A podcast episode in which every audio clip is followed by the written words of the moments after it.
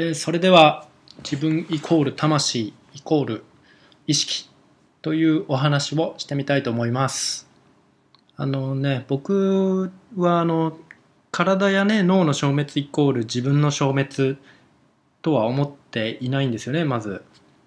うんっていうのはあの自分のね体を抜けた経験っていうのがあるんですよね。うん、他にもちょっと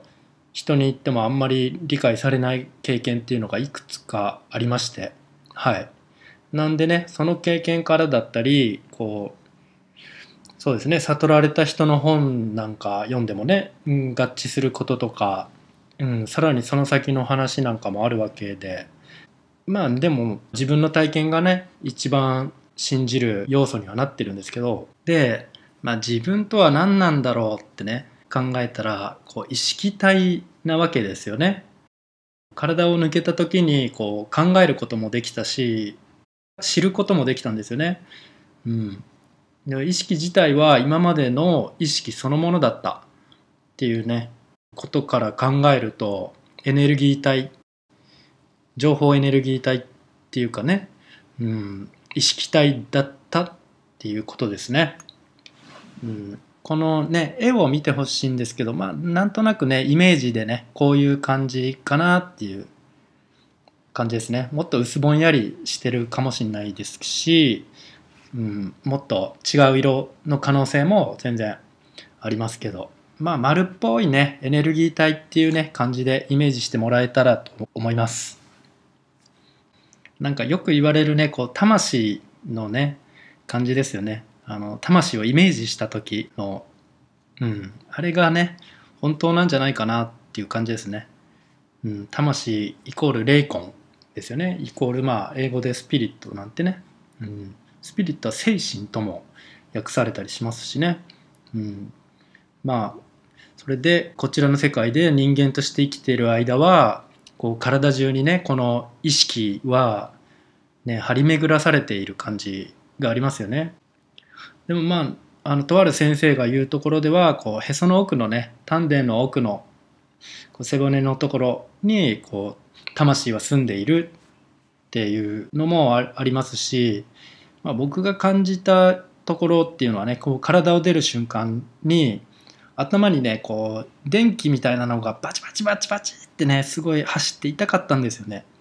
うん、なんでこうメインは頭なのかなとかも思うしうんまあね俗に言うあの脳死っていう状態になるとねもうこちらの世界で体を使って動けない状態になるしもう意識がね脳に住んでないような感じに見えますよね。自分イコール意識は離れているのかなって思いますよね。うん、で脳死によりね意識は一種のこう幽閉状態になるのかなともちょっと思ったりもしますね。はい、でだけどねこう漢字でね紐解くと心臓っていうのがあの心の蔵って書くわけですよね。なのでこう意識のメインの住処にあたるところで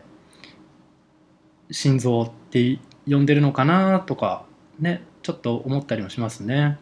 でそこからねあのこう体内にね張り巡らされているのかもなとかも思いますね。でもまあね意識が自分であることには間違いないかなと思ってますね。はい。ね、なのでここでねちょっと意識について考えてみたいと思うんですけど2500年も昔にねゴータマのブッダさんが意識という言葉を残してくれてたんですね。うん、まずはちょっと式からちょっと見てみたいんですけど式っていうのは心ってされてますね。うん、式は知ることともされています。うん、式は知識や見識経験で得たもの、うん、織りなした情報のようなものですね。うん、なのでこう意識体をね情報エネルギー体のようにも捉えられると思うんですよね。うん、で「意」は式の働きなんですよね。意は心の働きというふうに捉えられてるんですね。うん、なのでこう意識は心と心の働きになるので、まあ、ほぼほぼねワンセットですよねこれは。うん、心と心の働きは自分ですよねまさに。で「い」っていう漢字はね本当に多くのね熟語を持っていることからも、うん、心の働きは実に多岐にわたるっていうことですよね。ここで「い」のついた漢字をね見ていただきたいんですね。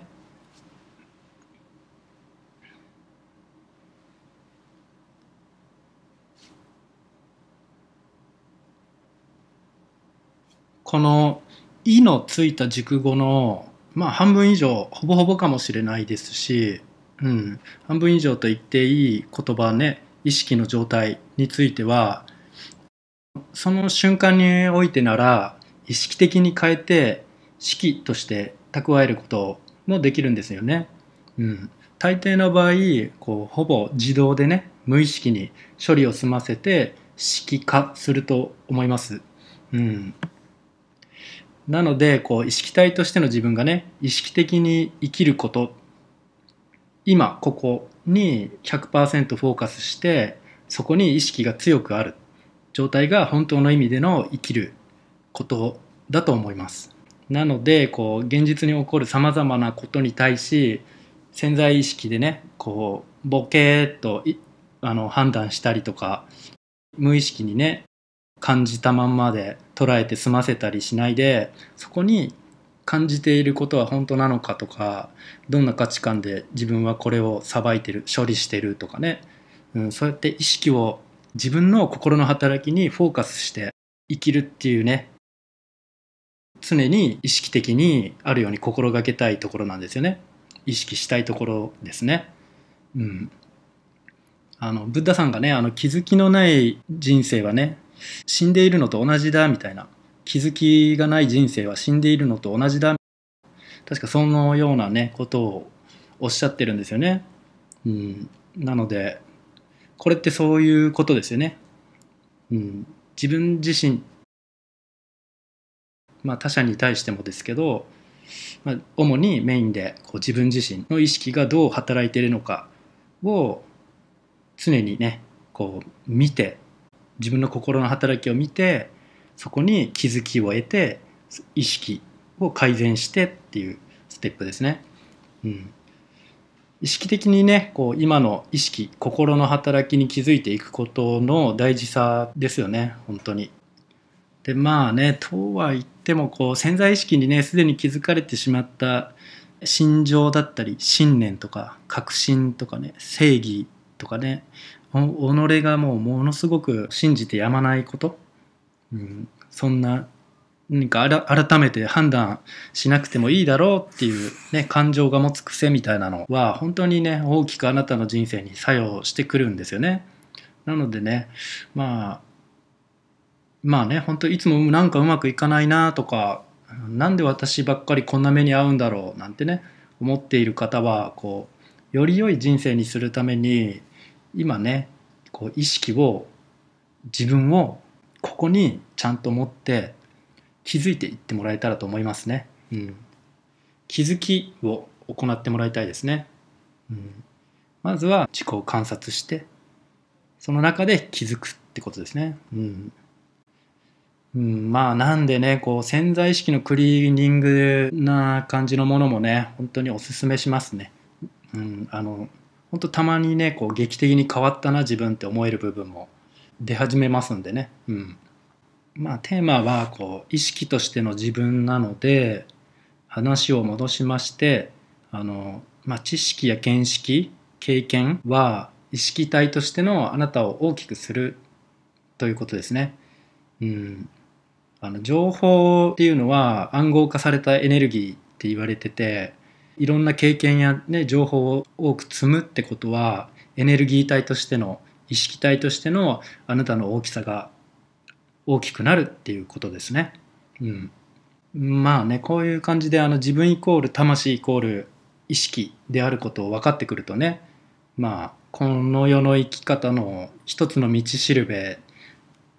まあね、まあ、現実に対する見方が一つ増えたかなっていうことであなたという意識体はまた一つこう情報を蓄えたということでね、うん、今回のお話は終わろうと思います。最後までご視聴いただきありがとうございます。